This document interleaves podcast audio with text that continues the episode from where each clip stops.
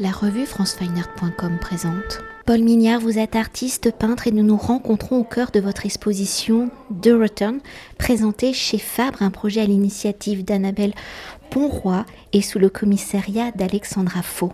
Alors, revisitant le genre du paysage à la découverte de votre peinture, Annabelle Ponroy, collectionneuse et psychanalyste, où l'exposition est présentée sur son lieu de travail, le cabinet où elle reçoit ses patients, elle dit justement de votre travail, et je la cite, J'allais voir un peintre et j'ai découvert un marcheur et un poète. Alors la poésie de votre écriture picturale provient de la matière où vous travaillez avec des pigments, des poudres de métaux que vous tamisez ou souffle directement sur la surface non tendue de vos toiles et où vos inspirations sont impulsées également par la marche que vous pratiquez régulièrement. De vos marches naissent donc des paysages que vous recueillez, que vous composez sous un processus nourrissant des parasciences telles que l'alchimie et l'astrologie. Alors dans un premier temps, pour découvrir justement votre univers pictural, comment la marche est-elle devenue l'un de vos processus de création, comment la marche, son mécanisme de progression de la découverte du paysage, d'un territoire, est-elle devenue la matrice de vos œuvres et comment ce processus de la marche se matérialise-t-elle justement sur la toile? On va dire que la marche est quelque chose que je mène depuis euh, un peu moins de dix ans. En fait, elle est arrivée à un moment où euh, je n'avais pas peint depuis un certain temps, euh, à peu près un an, un an et demi. Et en fait, elle a été le déclencheur à la suite de ça. Donc, c'était un voyage que j'ai fait en Écosse, dans les Highlands. Et j'ai une impression très forte, en fait, par rapport au paysage.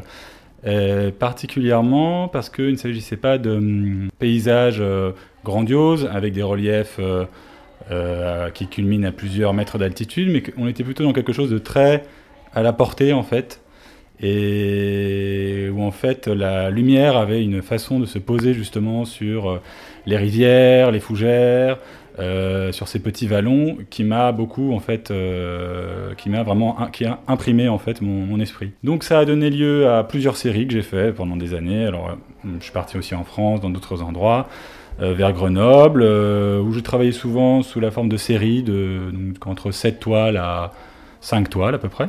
Et après, on va dire que depuis 3-4 ans, je continue de marcher, mais c'est vrai que je ne peins pas forcément directement d'après euh, ce que j'ai vécu, mais c'est un peu plus subtil. Et c'est là où la marche aussi devient pour moi comme un cheminement, en fait. un cheminement mental, c'est-à-dire euh, de savoir euh, comment euh, je, suis en train d'imaginer une peinture, comment un tableau est en train de naître finalement à l'intérieur de, de, ma tête, en fait, je ne peux pas mieux le décrire. Donc la marche est, voilà, et pour moi, le cheminement. C'est-à-dire avancer, avancer dans une direction, et comme pour les œuvres lorsque je peins, c'est-à-dire que je connais la direction, mais je ne sais pas exactement ce que je vais rencontrer euh, pendant euh, ce chemin-là. Donc il s'agit pour moi de laisser euh, rentrer l'imprévu, l'accident, et, et, en ce sens, oui, le travail qui, qui se passe s'apparente un peu à un travail de laboratoire en fait. Donc il y a aussi beaucoup de temps, il y a un rapport au temps dedans, c'est-à-dire que il y a un rapport au regard, parfois donc je m'arrête évidemment pendant quelques pendant quelques, parfois quelques jours, et euh, pour ensuite euh, continuer de, de mener le tableau là, où il doit aller. Et pour continuer de découvrir hein, votre écriture picturale dans votre processus de création, comme de nombreux artistes peintres, la dimension de la couleur tient une place importante, où vous dites de la couleur dans votre entretien avec Alexandra Faux, qui est présent donc dans le livret d'exposition. Et je vous cite également, c'est par la couleur que je suis arrivée à l'alchimie. Mhm. Alors par cette pratique, on peut assimiler votre atelier, vous l'avez dit, un laboratoire où vos toiles sont le résultat d'expériences où la matière picturale, les pigments que vous utilisez sont comme des éléments vivants qui viennent réagir, se combiner sur la surface sensible ou à l'image du peintre artisan, vous créez vous-même votre propre mhm palette. Alors dans votre processus de création, quelles ont été vos réflexions pour envisager la couleur comme un chercheur, un chercheur aussi d'émotion. Et comment cette recherche des couleurs vous a-t-elle mené justement à l'alchimie, à la recherche d'une autre façon de voir le monde, de chercher une harmonie avec ici les paysages que vous réécrivez, que vous réinterpréter alors la couleur, c'est vrai que j'utilise donc, enfin je travaille avec des pigments et avec des liants acryliques, ce qui est assez important parce que finalement les résines acryliques sont assez récentes et donc je, pas je ne travaille pas à l'huile ce qui me permet aussi d'avoir un, certain rapport à, la vitesse et que les choses avancent euh, rapidement. Pour moi, l'utilisation des pigments me permet en fait de me situer avant la fabrication d'un produit industriel. Et ça fait aussi tout à fait écho au fait que euh, que je n'utilise pas de châssis. Et là aussi, j'utilise une toile qui est le plus souvent de la toile à peindre, mais ça peut être aussi des tissus, notamment euh, il y a quelques années. Donc pour moi, il y a on se sent déjà euh, proche de la matière immédiatement. Parce que euh, c'est pas si compliqué que ça de, fabriquer ces, couleurs. Souvent, je les fabrique au jour le jour. Mais néanmoins, euh, on n'a jamais toujours le même mélange, on peut gérer la fluidité. Et aussi, particulièrement, ce qui est intéressant avec l'utilisation des pigments, c'est que je peux manier des pigments qui sont rares, ou certains, donc rares, certains sont toxiques, et c'est pour ça qu'on les utilise plus, notamment par exemple le jaune de plomb, le blanc de plomb, que moi j'ai pu me procurer sous forme de pigments et que j'ai pu utiliser avec toutes les précautions bien sûr. Et il y a aussi tout un tas de pigments comme le, réalgar, euh, qui est un sulfure de mercure. Et donc en alchimie, euh, il y a finalement quelque chose de très intéressant, c'est que l'alchimiste a une vision de la matière dans laquelle serait présent en fait euh, l'or, et duquel il faudrait, il faudrait essayer d'extraire de cette matière, de la purifier, et notamment à l'aide du soufre et du mercure, qui sont en fait les deux, euh, on va dire, euh, principes. Donc euh, dans la symbolique, on l'appelle le, soufre le principe masculin et le mercure le principe féminin, ou le fixe et le volatile. Et donc voilà, c'est déjà aussi une façon parfois d'utiliser des pigments pour des choses très précises. À savoir, bah là j'ai utilisé récemment donc, du lapis lazuli pour les toiles qui sont ici qui coûte très cher. J'ai trouvé une qualité euh, de l'épicelle qui est, qui est pure. Et donc, du coup, évidemment, euh, on ne peut pas peindre un ciel entier avec ça. Et donc, il s'agit d'opérer par petites notes et de faire des petits mélanges. Et il y a tout un tas d'autres pigments avec lesquels j'ai une utilisation comme ça assez précise. Donc, par exemple, sur une toile, j'ai fait une lune en blanc de plomb, qui est une lune qui a à peu près 10 cm de, diamètre. Sur une autre, j'ai fait aussi des cercles qui étaient assez petits, de 2 cm avec euh, du, voilà, de l'arsenic. Il y a aussi quelque chose qui est intéressant, c'est le rapport à, l'histoire, en fait, et, euh, parce que j'ai un ouvrage avec lequel je travaille euh, beaucoup, c'est un ouvrage de Théophraste, qui est un disciple d'Aristote, et en fait, qui, dans lequel il décrit donc, tout un tas de pigments avec leur, leur, origine, leur histoire, comment ils ont circulé. Et donc, oui, c'est une façon pour moi de, de renouer aussi avec l'histoire de l'art et aussi l'histoire de la matière. Et pour continuer d'évoquer votre écriture picturale à travers vos œuvres et l'exposition que vous avez conçue, hein, spécialement pour l'espace très particulier de Fab, qui, je le rappelle, est le lieu de travail d'Annabelle Ponroy, psychanalyste. Alors, dans votre appréhension justement de la création picturale, de la dimension alchimique de votre œuvre, vous êtes dans une recherche permanente hein, de nouvelles possibilités, de nouveaux mondes. Dans la conception de l'exposition, comment avez-vous pensé justement ici la dimension psychologique de ce lieu et dans votre intérêt pour l'alchimie, comment prenez-vous en compte justement cette dimension de la psyché, cette recherche du soi?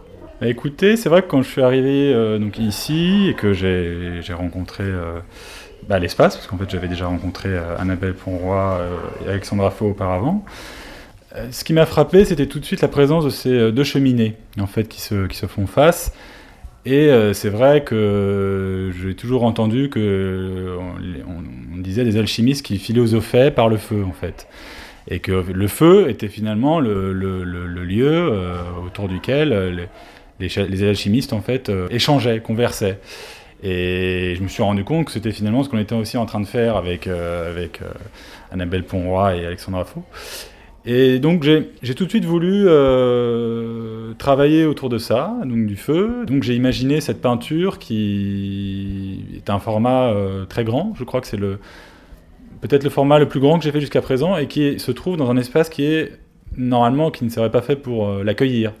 Et donc pour moi, cette grande peinture suspendue et séparant les, deux pièces, rejoignant la première séparation quand il y avait une cloison, c'était aussi euh, un moyen de travailler sur un, recto et un verso, une image et un texte.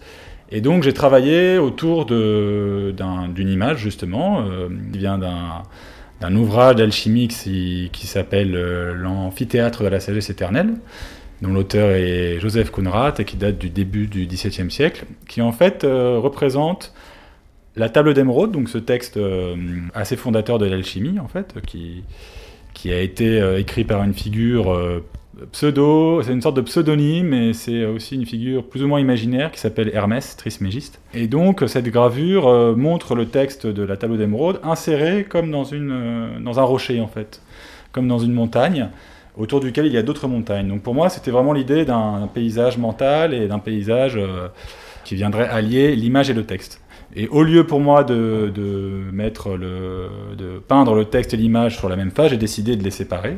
Ce qui fait qu'il y a une face où il y a ce texte et un autre euh, sur l'autre côté. En fait, il y a euh, plutôt un paysage de montagne euh, qui reprend l'idée de, cette image de, de, de Kunrat. J'ai également du coup pensé l'espace donc dans une division où d'un côté il y aurait plutôt un paysage avec deux peintures au mur, dont l'un est un cercle que j'ai découpé qui produit une fenêtre en fait dans la toile. Donc on retrouve ce cercle découpé que j'ai accroché au mur. Et de l'autre côté, en fait, il y a une sorte d'environnement avec euh, donc il y a des boîtes de différentes couleurs à l'intérieur desquelles il y a des talismans sur lesquels est posé un magnétophone donc qui lie en une bande son que j'ai composée à partir d'enregistrements, de, de, boucles de bandes magnétiques. Et il y a également des éléments un peu éparses, euh, à savoir euh, des chapelets, euh, des pièces de monnaie qui jonchent le sol. il y a également au mur scotché dans des pochettes plastiques des, donc des boucles de bandes magnétiques avec des titres. Donc c'est un peu finalement euh, un espace qui, pour la première fois en plus euh, dans mon travail, dans, dans, l'exposition, c'est un premier genre d'espace que, que j'ai créé ici, avec tous ces gestes domestiques et que je peux aussi effectuer quand je suis à l'atelier, mais avec une idée de se préoccuper de comment les amener et, et pour qu'ils ne soient euh, pas non plus disposés comme dans un espace de travail et en même temps qu'ils ne soient pas non plus totalement exposés, c'est-à-dire qu'ils soient juste euh, là en fait par, euh, avec leur propre nécessité. Et euh, peut-être pour rebondir sur la percée hein, dans cette toile centrale, donc ce cercle, ce rond, cette forme qu'on mm. retrouve un peu partout disséminé dans l'exposition. Donc il y a ces peintures euh, qui sont dans cette forme mm. estrette, il y a les disques, il y a les pièces, il y a au final les bandes magnétiques. Enfin, quel est le symbole en fait de ce... Y a-t-il un symbole? Par rapport à cette euh, question du, du rond, euh, pour moi il y a vraiment un rapport d'échelle. C'est-à-dire qu'il y a la nuit, quand on, peut observer le ciel et, et qu'on regarde les étoiles, il y a des points. Quand on prend des, on met sa main dans la poche et qu'il y a des pièces de monnaie, ce sont des points bah, qui nous paraissent plus gros, mais en même temps euh, comparés aux étoiles qui sont beaucoup plus petits. Il y a évidemment le côté euh, circulaire. C'est vrai qu'on parle souvent d'une forme de perfection, mais moi, j'y vois plutôt euh, une forme que l'on retrouve de manière récurrente dans plein d'éléments, comme pour le disque vinyle, qui, est, très important en fait moi, car c'est hum, aussi un support qui rythme tout à fait mon travail en fait à l'atelier. Et la musique que j'écoute, elle est principalement sur disque, et, et donc je suis interrompu en fait souvent pour changer la face, etc. Après, je vois pas spécialement plus de, de, liens, mais plutôt de rapports en fait d'échelle entre tous ces éléments, comme le Soleil et la Lune, euh, qui sont eux-mêmes euh, représentés en, bas de la toile euh, par des empreintes de disques blanc et or. Donc c'est plutôt comme une façon de ce, rond, c'est plutôt comme une façon de tendre en fait des éléments dans l'espace et, de faire qu'on puisse se dire que les pièces de monnaie sont passées à travers le trou de la toile, que les empreintes du disque euh, auraient pu être faites avec le disque qui est suspendu. Donc c'est plutôt de cette façon-là, en fait, comme une sorte, euh, une forme de, circulation. C'est une forme qui circule pour moi, le, le, cercle, et, c'est vrai que je ne me pose pas spécialement la question de savoir euh, ce qu'il représente plus particulièrement, parce qu'il se retrouve pour moi par hasard quand tout d'un coup je réalise que ah bah voilà, il y a des pièces, et puis il y a des étoiles, et puis il y a des planètes, et puis il y a aussi des bandes magnétiques que je peux faire euh, tourner en boucle, et donc il y a toutes ces choses qui, finalement sont, un peu comme le... là je peux faire un lien avec l'alchimie, avec cette figure de l'ouroboros, qui est le, serpent qui se mord la queue. C'est-à-dire que c'est évidemment il y a toute une idée de la perfection, etc., mais aussi un rapport au temps qui finalement tourne plutôt que de, de, se produire de manière linéaire, le temps tourne sur lui-même. Et, c'est aussi un peu ce que je fais en, en m'intéressant à tous ces savoirs euh, ancestraux. C'est pas tellement pour refaire un pas en arrière, mais c'est plutôt pour euh, continuer en fait de, de tourner dans cette, euh, dans cette boucle. Et pour euh, conclure notre entretien, peut-on revenir sur la matérialité de vos œuvres où généralement vos toiles ne sont pas montées sur châssis, elles sont libres de leur mouvement, un mouvement qui peut rejoindre l'action de la marche et donc du mouvement du corps comme processus de création? Alors par cette dimension, on peut assimiler votre approche picturale aussi à celle d'un sculpteur où l'espace a autant d'importance que la surface peinte. Alors en tant que peintre, où généralement l'artiste est contraint par la dimension de la toile, c'est quand même le cas mhm.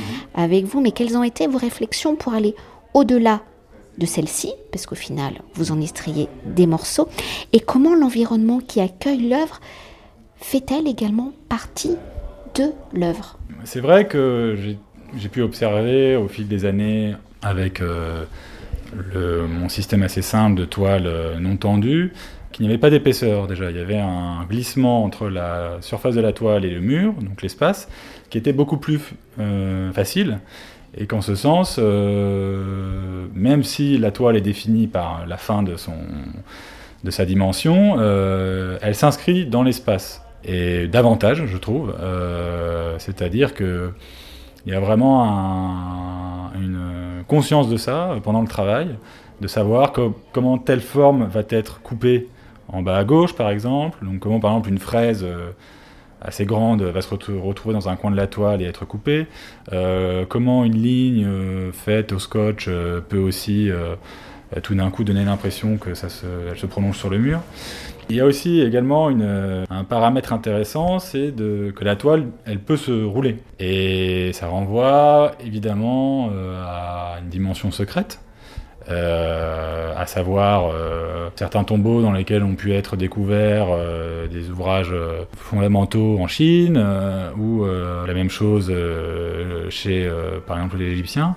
C'est vrai que par pour moi, c'est très important quand on s'imagine une toile, ou par exemple même là l'environnement que j'ai créé autour, on sente que ça puisse d'un moment à l'autre disparaître. C'est-à-dire, par exemple, il y a une caisse euh, qui, euh, on nous faire des mais qui est ouverte. En fait, le, couvercle est posé dessus avec les vis qui sont encore dessus.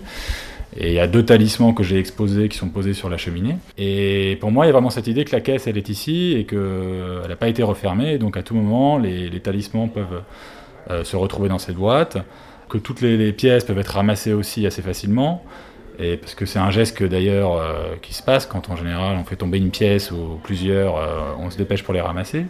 Donc c'est vrai qu'il y a, euh, et ces toiles, cette toile là qui est suspendue là au milieu de l'espace, mais qui normalement sont plutôt accrochées au mur, ne sont accrochées qu'avec quelques œillets en haut.